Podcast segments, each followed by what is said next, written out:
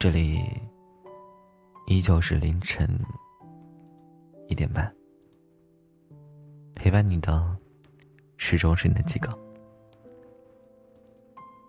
今天给大家分享的这篇文章叫做《我尝够了身不由己的苦》。曾经看到这样一句话：这世上真的有太多无奈。太多悲哀，太多身不由己。漫漫长路，谁又能保持本心呢？算了吧，还是做最后的努力吧。现实中，似乎每个人都是在身不由己的活着，只能拼尽最后一丝努力。像我的一位朋友，每天卯足了劲儿的工作。掉头发，失眠，尽管工资和工作量不成正比，但是再辛苦也要坚持，因为怕自己过得不好，还让老婆孩子跟着吃苦。另一位女同事怀孕了七个月，依旧风雨无阻的上班，身体有些吃不消，依然不会请假。她很害怕。如果表现的太娇弱，生完孩子回来就会失业。而那些在婚姻里饱受苦楚而又无法排解的女人，孩子就是婚姻的纽带，是婚姻最后一根救命稻草。有时候，我们不想活得这么俗气，可我们都是俗世中人，怎么能摆脱这些？俗世呢？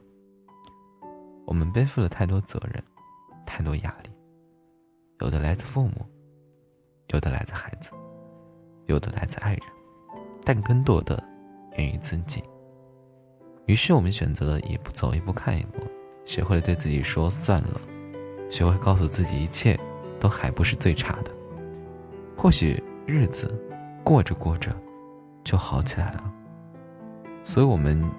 越是身不由己，越懂得随遇而安，越能够怀着平常心过日子。因为我们知道，每个人都不是活在真空里，说的是可以独活，却很难做到。生活其实就像一盆水，身不由己，却有余地。放进冰箱变成冰块，放进杯子，它就是一个杯子的形状。泼到地上，它就会污浊；放进大海，它就会失失去自己。